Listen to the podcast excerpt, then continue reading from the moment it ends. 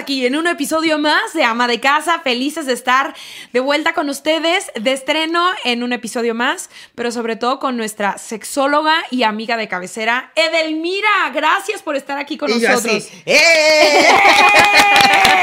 O sea, ya cuando Mariana decimos, Edelmira, o sea, Sí, ya son risas garantizadas y diversión. O sea, tema sexo, Edelmira. Claro, diversión, Edelmira. Es que aparte- Gozo, Edelmira. Y, el- y la sexualidad es así como con un tema que de alguna manera es como en el cafecito. Oye, y sí. y tuviste ganas. No, ay, yo también. tengo que contar, amiga, ¿no? Sí. Así de, eh, a ti te pasa lo mismo, pero además eh, tonito. Y ahora, en la verdad de sexualidad, yo le digo que es un tema que es como para socializar. Y muchos como para pertenecer. Es que como la política está canija, o sea, ya ahorita nadie quiere hablar de política, pues ya mejor hablemos de sexo. Ni de religión, ¿No? pues ya mejor sexo. Neta, cuando estás en una reunión y ya se está poniendo como así como muy ríspido el ánimo, dices, no, mejor hablemos de sexo. Ahí todos coincidimos, a todos nos gusta, ¿no? Oye, bueno, no siempre Espero, coincidimos. no, no, oye, y no a todos les gusta. No. Justo, te voy a decir algo. Yo acabo de ir a la despedida de soltera de mi hermana. Y ahí me di cuenta que sigue siendo un poquito de tabú. ¿Y por qué de no que, me contrataste? Oye, ya sé.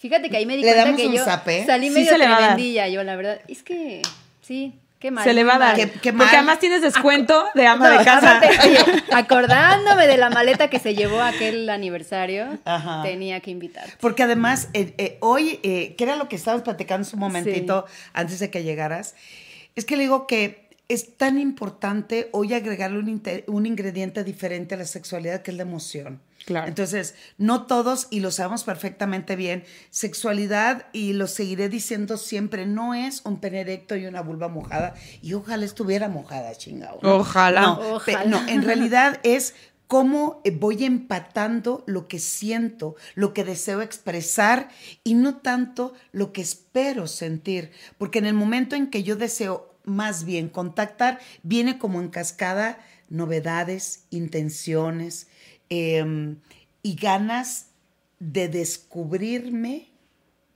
a través de la otra persona, le digo, pero eso está muy difícil, porque si no te descubres a ti misma o a ti mismo, es muy difícil descubrir a la otra persona. Entonces, cuando eh, hoy en las despedidas solteras a las que tengo la suerte de que me llamen para darles una plática, mi intención real, auténtica de corazón y, y porque oh, sí lo voy a lograr, es que la, la chica que se case vaya con una visión totalmente diferente al matrimonio a como fuimos nosotras, güey.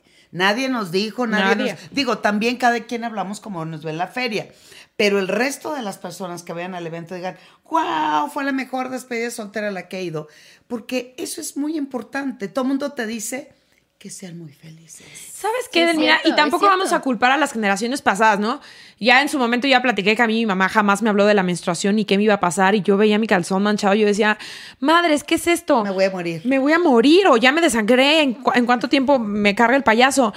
Pero ya no vamos a hablar de eso porque definitivamente les tocaron a nuestros papás, a nuestros abuelos otra, otra temporada. Yo estoy muy contenta con lo que estamos viviendo, esta revolución femenina que, que tiene mucha apertura para muchos, muchos lados, ¿no? En la social, en lo político, pero también en la revolución sexual, ¿no? Que no seamos codependientes de un hombre o de cualquier pareja, ¿no? Sin ponerle una definición de género. Eh, Tenemos que disfrutar de, de nuestra sexualidad porque eso además nos va a dar más seguridad, más control nos va a poner en, en otra, en otra perspectiva. Y hablábamos mucho cuando tuvimos uno de los episodios que te lo hemos dicho mil veces, más descargado ha sido el del orgasmo femenino. La masturbación. Exacto, la masturbación femenina. Pero también nos dimos cuenta, Mariana y yo, como ahora poniendo estos temas sobre la mesa, es por qué a las mujeres nos da tanto miedo hablar de la sexualidad y dónde radican los miedos y cómo hacemos para vencer esos miedos, porque este es nuestro tema del día de hoy. Sí. Los miedos en el sexo. Que justo vamos. Ay, el otro día me estaban diciendo, ya deja de decir justo en el podcast, porque es como tu Porque te ju- muletilla. es que justo Dios, te la voy a pagan. Es que decir. ni modo, ya. Oye, la voy a decir por siempre. Justo, anúnciate aquí. Porque, justo, por favor, porque justo le acabas de dar en el tema, amiga. Y también lo que decías, Edel. Este hecho de que las emociones no estén en su lugar, porque aparte el miedo, el miedo que te, te dan las emociones, entonces tus emociones no están bien, el sexo va a estar pésimo, porque si tú estás en el sexo pensando, "Ay, es que me va a ver la lonjita, es que yo, mi autoestima está baja, yo me siento mal, cero vas a estar disfrutando lo demás, ¿no? Totalmente. Ahora, eh, esto de por qué no me atrevo a explorar ir más allá, sí tiene que ver, sí, esa parte de la generación que nos dieron.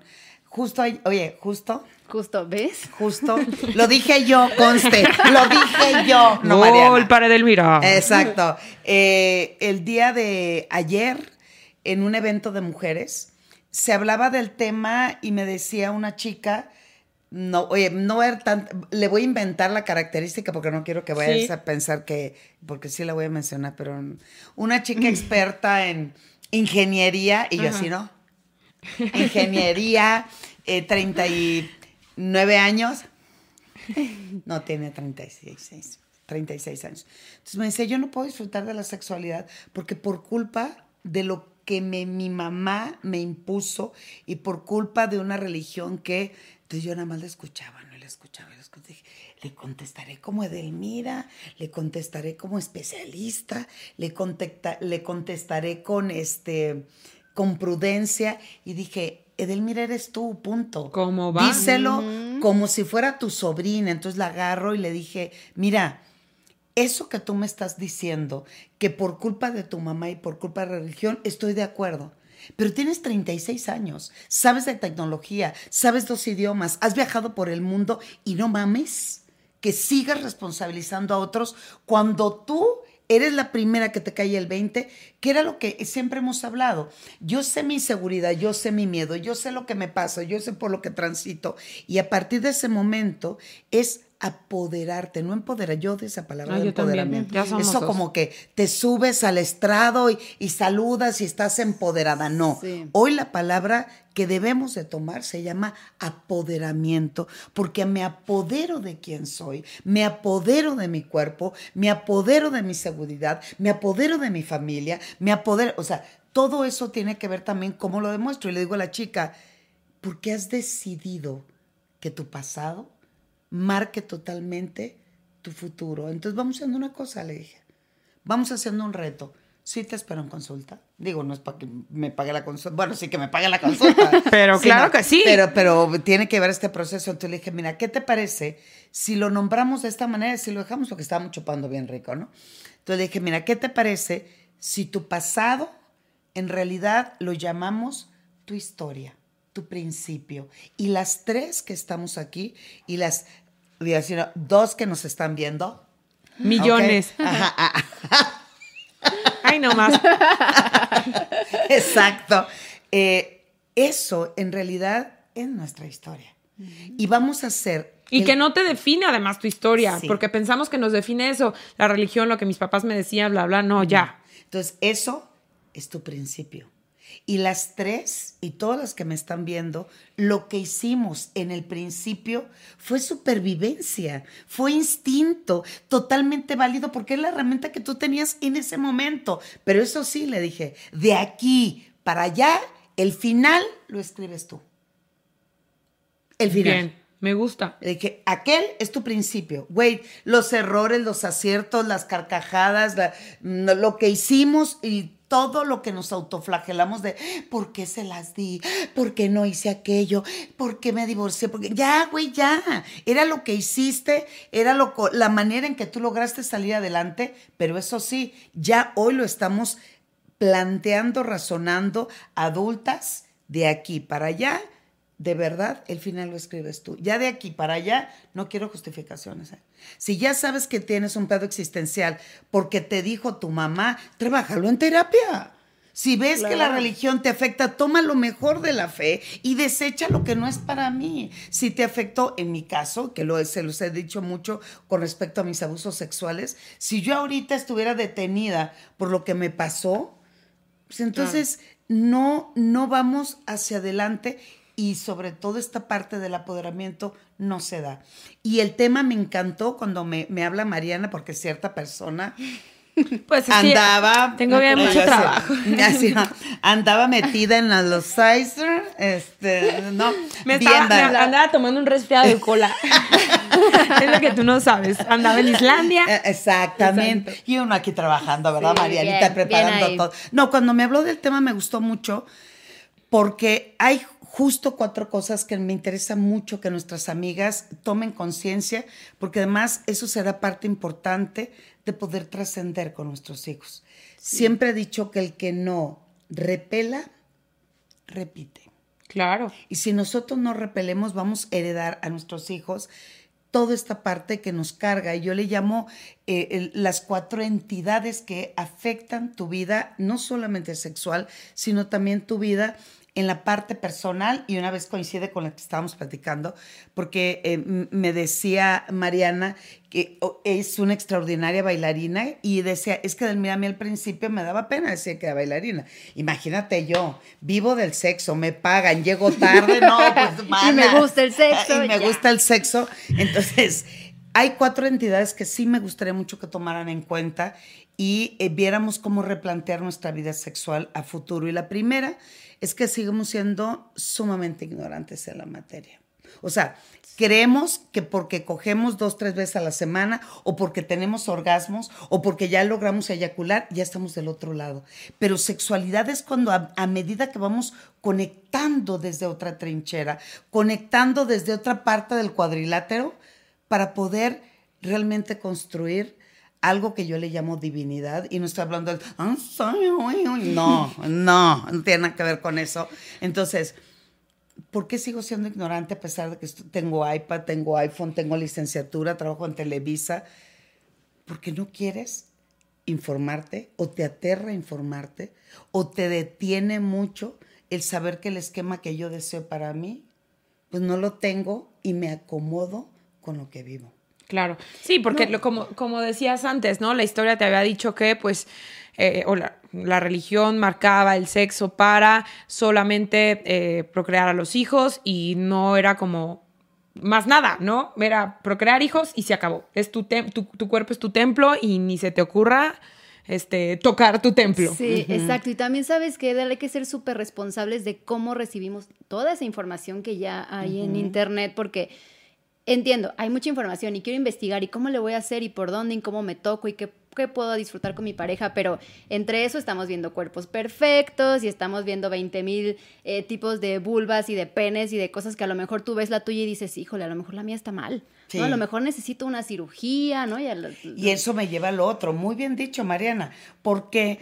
Porque lo otro, a lo que yo digo, esos entes que nos están este, Informando. informando. Lo segundo es la vergüenza. Y la vergüenza tiene que ver con quién me comparo. Exacto. La vergüenza tiene que ver cómo me inhibo. La vergüenza es que no me quiero exponer.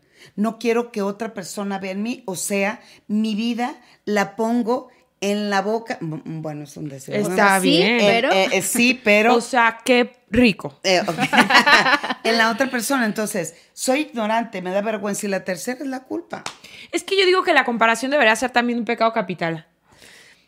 Hace mucho daño, ¿no? Y lo hemos platicado en otros episodios. Hollywood de pronto nos, nos maltrata como mujeres porque pone mujeres y estereotipos perfectos. Entonces, cuando tú vas a tener relaciones con tu esposo, le dices apaga la luz, no, vámonos al oscurito cuando eres soltera, o te da miedo, ¿no? Porque piensas que todas las chichis se ven igual y que todas las vulvas se ven igual, y eso no es cierto. Es que eso también es una sexualidad muy genitalizada. Sexualidad, repito, no tiene que ver con genitales, tiene que ver con actitudes, con emociones, con equilibrios. Mire, eso me recuerda mucho, eh, mi familia está viviendo en Mérida, entonces estoy yendo muy, muy seguido a Mérida. Soy Dora la exploradora, me encanta explorar y agarré una afición y un amor hacia los cenotes. Me sumerjo, digo, no soy buza, no, no yo tengo el pinche chalequito y, Y me tiro al agua, no, no. Entonces me tiro y, y es ahí, como trabajo mucho la energía, me he logrado conectar desde otra perspectiva y me puse a estudiar la cultura maya. Los mayas decían que los cenotes te conectaban directo con el centro de la tierra, pero al mismo tiempo me llevaban a conectarme con la divinidad. Por eso ellos ofrendaban A lo que amaban. ¿no? No, no solamente eso, ofrendaban lo que más amaban. Por ejemplo, no solamente a la mujer más hermosa, el Sus asunto tiene que ver con la religión. Cuando llegaron los españoles, nos trajeron unas jodidas palabras, una, sacrificio, ¿no? Y tiene que ver también con la religión. Cuando, cuando ellos lanzaban, ellos decían, si yo lanzo al mejor guerrero, al ganador del juego de pelota, no aventaban al más jodido, no. Lo que realmente a mí me hace sentir honorable, te lo ofrendo para conectarme contigo. Wow.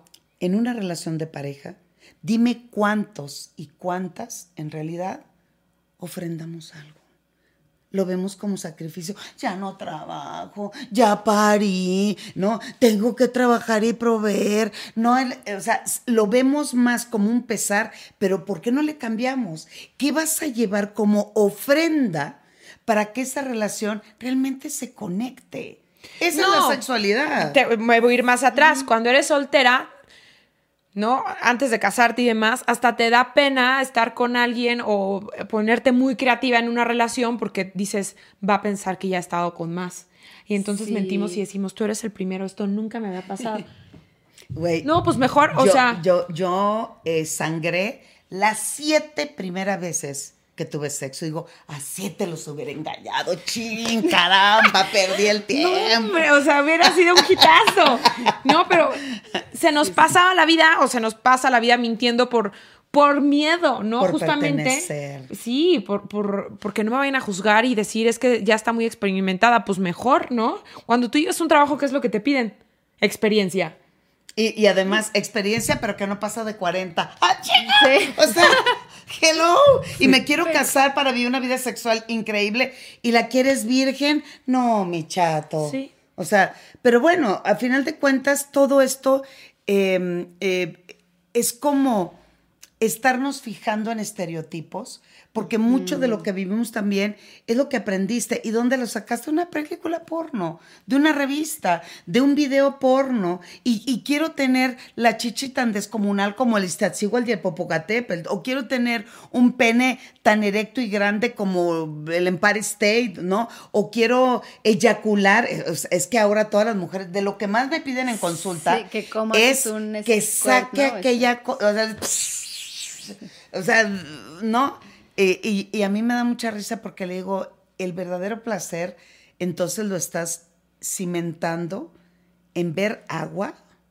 Pues está cañón, güey. No, radica en el erotismo, ¿no? Ajá, hay que aclarar que la sexualidad se construye, ¿no? Se trabaja. Entonces, ahí estamos con las amigas. No, pero ya estás con las amigas de que, ¿y tú cada cuánto? Dos veces a la semana, la otra cuatro, y la que una vez a la semana es como, híjole, ¿no? Estoy mal, estoy bien no tienes que tener sexo duro todos los días, ¿no? Tú ah, nos decías, sexualidad. Ah, no.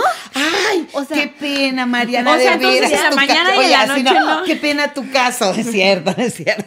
No, sí, no, tienes Te voy a decir porque, a ver, el chiste de este programa es generar empatía y entonces yo lo voy a decir. Cuando yo me casé, pues mi esposo era de que sí, diario, va, uh, no sé qué. Yo decía, a ver, es que yo como que no quiero, yo de repente quiero que la camita también sea para que nos acostemos, nos abracemos, veamos una película. No significa que eso no sea sexualidad, a lo mejor en ese momento él pues me está tocando un poquito y estamos así como muy apachurraditos. Eso es sexualidad. Sí. A mi parecer. El que me lleve una tacita de café caliente cuando hace frío, eso es sexualidad. El que él me llame para decir, mi amor, ya voy en camino eso es sexualidad. Lo que pasa cuidarte, procurarte, estar, disfrutar. Decirte qué bonita te ves hoy, ¿no? Sí, porque es de aquí para allá. Qué rica pero también de allá ah, para acá. El asunto es que nos vamos silenciando. Cuando yo hablo de la ofrenda, tiene que ver con los acuerdos de pareja, tiene que ver cómo voy em, compartiendo mis emociones y decir esto, amor mío, realmente me duele. El hecho de que tu cara me refleje una cosa y tus palabras otro, eso duele. No, ¿qué hacemos? No, la es que tú, es que ya, no, es que todo, Entonces, vamos perdiendo la capacidad de comunicarnos. Y hay muchos choros mareadores de, ¿cuál es la comunicación asertiva? Y yo te digo un coaching. A ver, espérenme. Aquí, con todo respeto a cada quien lo suyo, pero en mi caso es Imagínense ustedes, estoy a un mes de terminar un doctorado en sexualidad. Esto es un transitar en la vida y no estoy presumiendo el doctor. Bueno, sí lo presumo, me ha costado muchísimo. Ya la próxima vez que le invitemos es la, doctora, de Por favor. Y yo así, Y así, el sombrero de lado, la, madrecita así, ¿no? Pero eh, no, lo que quiero decir es, para poder llegar a un momento de, de, de mi vida, esto es como la sexualidad. Cuando empezaste kinder o kindergarten o primaria, llegaste, tuviste cierta cantidad de amigos, pero además tú pensabas que querías ser bombero, querías ser astronauta, querías ser bailarina, querías, ¿no? Y después que entraste a la secundaria, odiaste a tu amiguita de la primaria porque te diste que nunca te querías separar de ella y se la pasó toda la primaria metida en tu casa. Pero hoy te daste cuenta que es una persona que lo único que fue te dio niveles de toxicidad, lo que tú quieras pero empiezas un proceso diferente. Por eso primaria es solo matemáticas, ¿no? Español, geografía. Y ya cuando entras a la, a la secundaria, te van agregando materias de acuerdo a que a tu nivel de, y capacidad de recepción y de inteligencia. Entonces, ahora sí, vamos a dar física, vamos a dar química, porque si se lo doy en primaria, lo mismo es en la sexualidad. En mis tiempos, ojo, no estoy hablando de edad, pero cuando alguien quería contactarme, primero se hacía muy amiga, muy amigo de mi mejor amiga, porque le sacaba el número telefónico. Luego me hablaba. Luego, hablar y hablar y hablar, me invitaba a un café. Ya que me invitó a un café, me invitó al cine. Ya que me invitó al cine, me dijo, me gustas mucho. Después me pidió ser su novio. Después me besó. Bueno, yo el primero me besaba y luego. Sí, sí, sí, Entonces, no, y ya era mi novio. Después me agarró una chichi, después le agarré el pene, después me chupó, la, no. Es un proceso de que, de conocimiento para ir aprendiendo, sosteniendo y compartiendo no solamente con una pareja, es contigo. Nadie nos da matemáticas 3 cuando reprobaste matemáticas 1. Y el miedo nos invade porque perdemos la seguridad en el camino, porque nuestra autoestima está totalmente fragmentada y porque nos hemos dedicado realmente a construir la vida de todos, menos la mía. Sí, y también un poco, mira que deberíamos sumar responsabilizamos al otro de que nos dé placer, ¿no? De que se haga responsable de, pues, de las relaciones sexuales en la casa, ¿no? Es que ya no me tocas. Pues tú también, ¿qué has hecho para, o sea, yo como mujer, ¿qué he hecho para fomentar nuestra sexualidad, ¿no? Nuestra, ajá. Nuestra ya no te hablo bonito, ya ni siquiera te volteo a ver cuando despertamos, este, a lo mejor ni nos dirigimos la palabra en una semana porque estamos más preocupados por otras cosas, ¿no? Cuando están los hijos. Entonces, lo primero, hagámonos responsables, ¿no? De, todas esas cosas que son responsabilidad de nosotros. Nuestra felicidad es responsabilidad de nosotros. Sí. Ahora vámonos un poco más allá porque nosotras vamos muy dirigidas a mamás. Seguramente nos están escuchando muchas mamás y nos están viendo. ¿Cómo ayudo a mis hijos? A lo mejor no les hables de sexo cuando tenga cuatro años, pero construye su amor propio, construye su autoestima y le vas a estar dando pues, una súper Fíjate, Mariana, muy buen punto, porque vamos a diferenciar que eso es importante. Siempre aquí me encanta este espacio, porque no solamente hablamos claro, sino hablamos con información.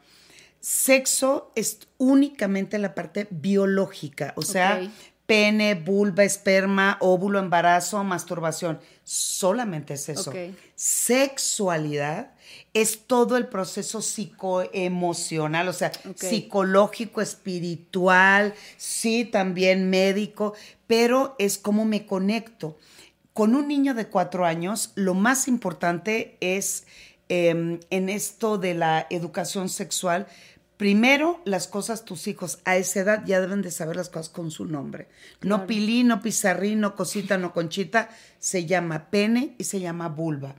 A los cuatro años empiezan más los niños por inquietos, entre año y medio, dos, tres años, a empezar a tocarse genitales y no es porque estén... Em, intentando, como muchos dicen, es que se está masturbando, no tiene nivel de conciencia para eso. No, pues así como se encontró la mano, se encontró el pene. Y así como se encontró una paleta, un bombón y se lo metió a la boca, se encontró sus genitales. Entonces, siempre a los cuatro años, como merolicas, por favor, se lo suplico, al niño o a la niña, o hay que, hay que decirle, sé que se siente rico, mi amor, aunque tenga cuatro. Ok. Pero eso únicamente, cielo, es tu cuerpo y es a solas y en privado. Y mamá, que esas sola ya en privado, en tu cuarto, cielo. Pero nadie puede tocar tu cuerpo, nadie, solamente tú. Y claro que es rico. Entonces, eso le va preparando un nivel de conciencia con respecto a su cuerpo y lo que siente su cuerpo para poderse conectar con él. Entonces, quieren que yo les dé cursos de cómo educar sexualmente a tu hijo a los 14, 12, 15 años, cuando la, la neta toda la vida le llenaste de, de, de, situaciones incómodas. Por ejemplo, si llega tu hijo, te dice, mamá, ¿qué es esto? ¿No? Y te toca una mamá, chicho, como le quieran llamar. Te toca la mamá y la mayoría dice, mm, mira, hijo, mm, come palomitas, vamos al columpio. Entonces, a partir de ese momento, aunque no lo crean, aunque tengan 3, 4 años, en automático lo que queda grabado en su cerebro es, que está mal. No esa debo. parte Algo hice mal. no se habla, claro. Y es un silencio. Entonces, cuando el niño ya ingresa a primaria y en primaria le dicen, se llama pene, no se llama pilín, lo primero que dice, mi mamá, Me decía que era pilín. ¿y qué crees? A mi mamá no le voy a decir que se llama pene, Claro, porque que se va a enojar, porque le da Ah, vergüenza. claro, pues sí. Sí, sí, sí, sí, sí. No, Y, y lo mismo sucede. Si a tu hijo le dijiste pilín, pues ¿cómo se lo vas a decir a tu marido? Ay, te voy a chupar el pilín. Qué oso. Que- oye, y con tu marido, El con marido tu ahí te ve el pajarito. Esa- el sopilotón horrible. Oye, ahí. el otro día sí es- andábamos por ahí y me dicen, es que Santi llorando, ¿qué pasó? Es que se pegó en su parte. Y yo, ¿cómo? Es que se pegó en su parte. ¿Cómo? Y yo le digo, Santi, ¿qué pasó? Ya se agarra, ¿no? El pene. Y yo, te pegaste en el pene. Sí, es que me duele. Ya yo le dije a Sergio, yo no sé de eso, por favor ayúdalo porque no ubico ese dolor y no sé qué hacer. Pero se pegó en su parte, yo no estaba entendiendo. Oye, ¿Y quién te es su decía parte. de su parte? Ay, no quiero decir. Bueno, está bien. Oye, me sentí así como, bienvenidos a la refaccionaria. En el mofle, el escape, las balatas. En los amortiguadores. Oye, yo no quiero decir porque en el episodio pasado ya la quemé. ¡Ah! A mi mamá. Ay, mami, te Es- amo. es Pero como si- bueno, son como- tiempos, ¿no? Ahorita ya, ella ya lo... No, eh, lo importante es que saben que con abuela es, eh, eh, fíjense, yo Mi les mamá digo- hubiera hecho en su cosita. Sí, en su Mi mamá hubiera- en su parte. Pero son generaciones. mi mamá dijera el tilín. El dilín. Por eso ahora... Y, de- y en el tuyo es tu cantarito. Eh, eh, eh, el, el mujer. jarrito. Ah, el jarrito, el jarrito, sí. Mi mamá le decía tilín y jarrito. Y, y ahora con este chiste y broma del niño que dice, vientos, tilín, Ah, dale, tilín. Dale, dale, dale. Y mis hermanas y yo muertas de la... ¡El tilín! No, ya, mamás, pene, vulva, ya. Exacto, pero todo se perdona. Las abuelas son realmente para consentir, para amar a nuestros hijos y también sean tolerantes con las Completamente. abuelas, porque a ellas no les toca educar. Perdónenme, yo, mi, mi, mi suegra siempre decía, Edelmira, me preocupa es que siempre que vienen aquí hay muchas galletas, hay dulces. Yo sé que cuando mis hijos van a casa de su abuela, Ya garantizas hay galletas y dulces, La punto. diabetes, ya garantizas el, el coma diabético llegando a tu Exacto. casa. Oye, voy a retomar el camino, porque bien le decía Mariana, a- a- francamente estamos llenas de, de mamás, ¿no? Que, que siempre siguen este podcast y, eh, eh, y nos siguen en YouTube.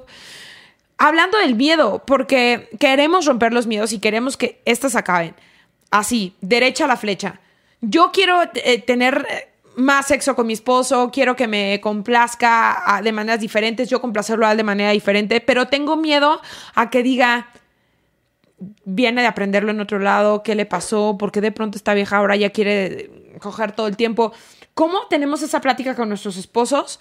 Sin que a lo mejor se sienta como eh, agredido o ya me está exigiendo más o qué está pasando, no está contenta con, lo, con, con cómo se lo estoy haciendo. ¿Cómo tenemos esa plática? ¿O qué, cuáles son los pasos a seguir? Bueno, lo primero es, los espero en consulta en Zoom, porque después de todas las referencias que me dio, es, es un proceso psicoterapéutico sexual. No, eh, es que se dice fácil, la receta es fácil, y no lo es. Y no lo es porque viene encargado con muchas cosas cuando algo que nosotros en terapia le decimos gatillea. Ha- Haz de cuenta, cuando tú llegas y le dices a tu, eh, o tu esposo llega y te dice, Mariana, y la voy a tocar, eh, conste, tenemos prueba COVID. Entonces Mariana te dice, mi vida, ya desde que te puso la mano aquí, la jeta de Mariana es, "Mm, veme cara, mm, yo que quería dormir. y- claro, exacto. Entonces, cuando yo marido, o eh, viceversa, el, ejemplo da, es igual para de un lado para el otro. Y en eso, cuando yo veo tu jeta de esa manera, en automático, eh, la pareja incendia su pensamiento, bloquea con pensamientos de toxicidad, me encabrito y no le hablo por una semana. Bueno, este mismo ejemplo es cuando yo veo la jeta de Mariana, ese es el 20% de mi molestia, mi incomodidad y tal vez mi confusión del momento. Y el otro 80% es mi historia. Y en mi historia es que la jeta que yo vi en ella es la misma jeta que me hacía mi mamá cuando yo le pedía que me abrazara. Vamos a suponer, es un ejemplo vago. Eso significa que mi furia, mi molestia, mi dolor y mi miedo está fincado más en mi historia que lo que me disparó la molestia.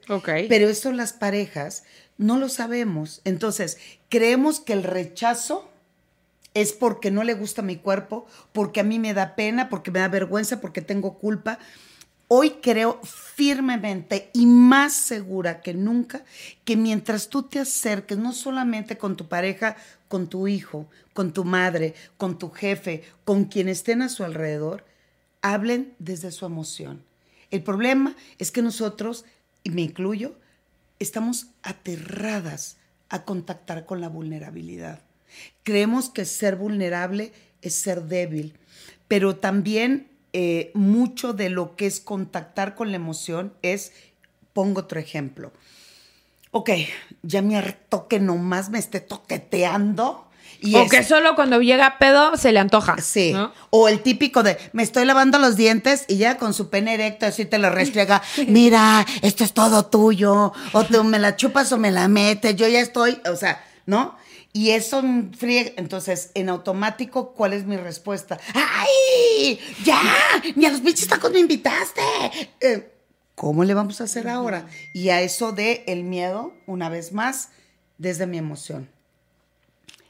Esto que me estás pidiendo, en verdad me encantaría hacerlo. Estoy cansado. Juanito, Panchito, me traen jodida. Me encanta disfrutarte y me encanta compartir, pero no me lleves abruptamente hasta la cima de la montaña cuando ni siquiera llevé lunch para todo el camino. ¡Pum! ¿Y de dónde hablé? Desde aquí. Y de esa manera yo modulo mi voz y eso es real. Mucho de poder eh, eh, combatir o trabajar el miedo, que lo trabajamos mucho en terapia, te da ansiedad, te da angustia, te da frustración. O sea, siempre detrás del miedo vienen muchos otros adjetivos que hacen que tu vida sea del nabo. Hacen que te llenes y te llenes de toxicidad y de incomodidad cuando en realidad ni siquiera contactamos qué es con lo que hay aquí adentro. Pero ya te estoy entendiendo, porque a ver, somos listillas, ¿no? Y conocemos a nuestra pareja y sabemos cuándo es un buen momento para negociar, porque acá no se trata de pedir permiso. Acá ya normalizamos que cada quien puede tomar sus decisiones. Pero el punto es que cuando, entonces, a lo que entiendo es cuando queremos algo, pues es esta negociación, pero del corazón, ¿no? Hablar con sinceridad, hablar con cómo me estoy sintiendo cuando pues tú de pronto de la nada quieres eh, no, llega el, el, boiler y, te quieres meter a bañar sin decir agua ¿no? Pero no, no necesariamente tiene que ser una conversación de vamos a tomar una copita de vino. No, no, no, no, Llega y te la restriega, es la verdad. O, o, estás ya te estás durmiendo así y él así de llega y te echa así, ya sabes, ay, mira, aquí está, estás de, güey, no mames, o sea, espérame, ¿no? ¿En qué momento? Esa es mi reacción porque además ahí, una vez más, desencadenas el 80%. ¿Y cuál es tu historia? No me toma en consideración, le vale madre, no me ayuda a bañar a los niños, este, me dejó sola el fin de semana, él se largó al, golf, o sea, ahí viene tu historia. Pero cuando nos sentamos, eso sí, hablarlo desde antes, a ver, a partir de ahora vamos a hablarnos las netas, pero bien y bonito. Decía mi papá, que en paz descansa, decimos en Sinaloa, mi papá estaba tan harto, tan harto, tan harto de que del, la Edelmira, porque en Sinaloa es la, la Edelmira todo el tiempo de todo le rezongaba, decía mi papá. Es que Edelmira no puedo decir nada porque todo protesta. Le digo, papá, es injusto. Yo quiero manejar, yo quiero tener sexo antes de casa. O sea, todo eso que él decía, ¿no? Entonces, cuando, un día yo creo que lo agarré así de, ya, pues ya. Entonces mi papá voltea y me dice, mira, Edelmira, lo que me digas me vale madre. Pero el tonito es lo que me chinga, dijo mi papá. Es lo que estoy escuchando a Cindy. Ah, ándale, sí. Sí. Don Cindy. Que Cindy también Sinaloense. es sinaloense. No, bueno, pues así hablamos. Sí, sí, sí, sí, sí. Y yo, ujú, sí. Sí. Entonces, eso es real. El, El, tono, tono, es lo que nos chinga, o nos condena, o nos Sí. Sí. llevará Pero a la gloria también. Exacto. Entonces, ¿por qué me da miedo? Si pensamos, a ver, díganme qué cosa les da miedo. Ah, Este, así como muy filosófico o. No, algo que la neta, ¿Por ejemplo, yo, yo tuve ataques de pánico. Ay, ahorita, pues que les dé COVID a mis hijos. Eso, muy bien. Puede ser el, mm, las alturas. Me Las miedo alturas, bueno, yo pensé o sea, subirme a un avión me cuesta muchísimo trabajo. O Subirte sea, si un me dices, avión. ¿por qué no vas a Islandia? Digo, no es que no tenga el dinero para ir a Cálmate, Islandia, van a ¿verdad, pensar mana? que me costó una Pero- millonada. Sí, ¿verdad? No. No. No, no, no. Me- a mí me salió un barato, barato un boleto baratísimo. Pero neta, neta, lo que quiero decir, no, a dónde iba mi comentario, es cierto, es me da mucho miedo un viaje tan largo. Esa- eh, entonces, ahí, ¿cuál Hasta fue te el pu- 80%? Hasta pusiste cara de nervio. Sí, es que me da mucho miedo. ¿Cuántas horas es de vuelo? Entonces, ahí, en automático dices vuelo y viene el 80%. Entonces, ¿qué te lo disparó? El avión, sí, pero el 80% es qué puede ocurrir en un vuelo, que se caiga el avión, que mis hijos, le, digo, no le voy a aumentar el asunto, pero eso me sucedía y fue por un in- incidente, un accidente en, eh, de aterrizaje, y después es a revertirlo, pero este es un proceso terapéutico que hoy es bastante largo. Pero Sí cuando hablamos de miedo a la sexualidad, en realidad, ¿por qué me da miedo? Uno, porque no sabemos la raíz del miedo, porque no eh, eh, estamos viviendo siempre intentando complacer no solamente a mi pareja, complacer a lo que la sociedad te dice que, que tenemos que llenar, pues ni que fuéramos vaso o jarras, güey, o, o, este, o tinacos. Pero ¿de dónde viene el miedo? Es que te meten como un chip hasta por intravenosa el que pierdas tu dignidad, el que pierdas tu nombre, el que estén entredicho. Que dañes tu apellido. Claro, pero además que seas zorra, que seas prostituta, que seas puta, o sea, todo eso viene detrás de algo que dices, entro en ansiedad. Cuando a mí me dieron los ataques de pánico era porque pues, yo sí tengo antecedente, dos hermanas, una murió de un infarto a los 22 años y la otra a los dos años también de un infarto en un soplo de corazón que nunca se le fue diagnosticado. Entonces, cuando vienen los ataques es porque se manifiesta a través de que yo pensé que realmente me iba a morir. Y como otra vez 80 era que en mi familia se mueren Tu jóvenes, historia, exacto, claro. en automático tu cerebro te da toda la manifestación de que sí te va a dar el infarto. Entonces, cuando eso sucede en un acto sexual, ¿cuál es mi miedo? El miedo a la, vergüenza, miedo a la culpa, miedo a que me digan, miedo a que me rechacen, pero ahí es donde no contactas con la emoción. Entonces hay que ir revisando un- algo muy, muy práctico y algo para todas que digan, ya, Delmira, suéltalo. Si realmente estás muy, muy atorada, yo creo ciegamente en un proceso psicoterapéutico sexual. Porque eh, eh, quienes han llevado terapia sabemos que es de cuenta, imagínenselo, tú estás allá, yo estoy acá, y en medio hay una mesa, y yo te digo, ok, vomita. Tú no manches, vomita. Y tú, ok.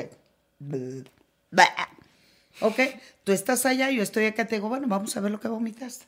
Entonces Mariana dice, "¡Ah! no manches, ¿cómo se me ocurrió comer huevos con pulparindo? No, pues está no, no.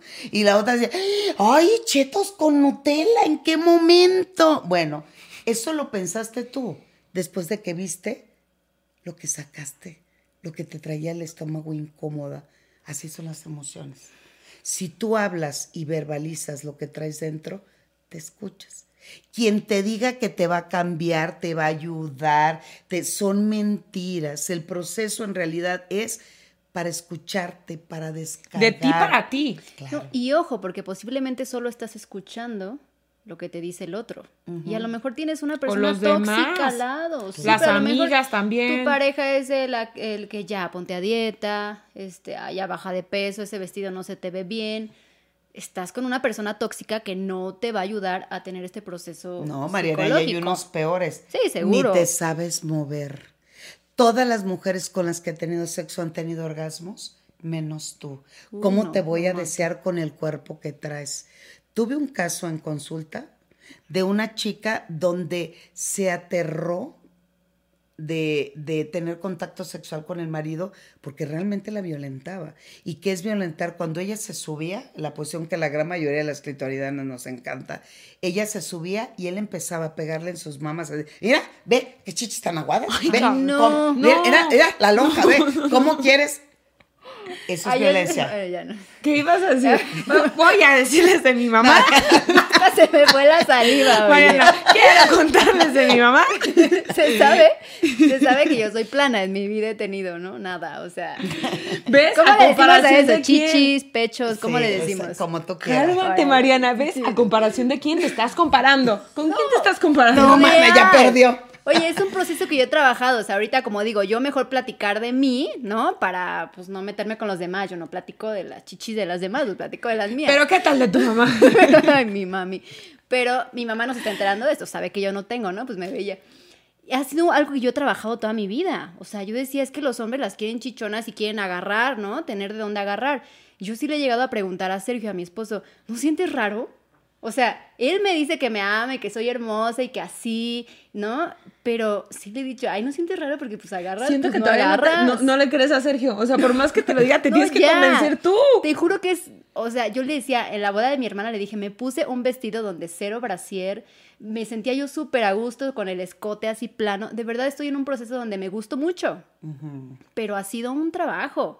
O sea, y de verdad, ya se lo pregunto a Sergio riendo, o sea, riéndome, ¿no sientes raro porque pues no agarras?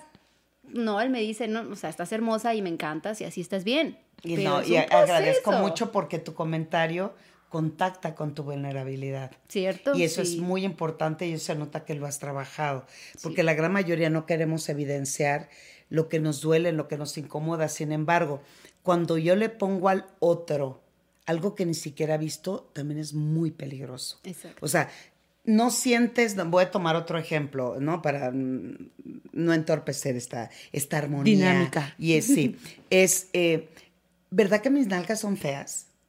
Exacto. ¿Cómo te puede gustar mi cuerpo si estoy bien cerda? Es en después del parto, ve la chichis tan Ay, no, yo no quiero coger, ni quiero hacer el amor, como le quieran llamar, a mí me da igual. Este, no quiero hacer el amor y quitarme el brasier porque se me van a caer las mamas. O las nalgas las tengo metidas, o tengo las patas de flamingo. Entonces, cuando tú se lo dices al otro, Pues en automático, él lo ve. Claro. Pero además, yo me doy cuenta, sobre todo, ya ven que los eventos que voy, me encanta llevarles lencería y todo eso.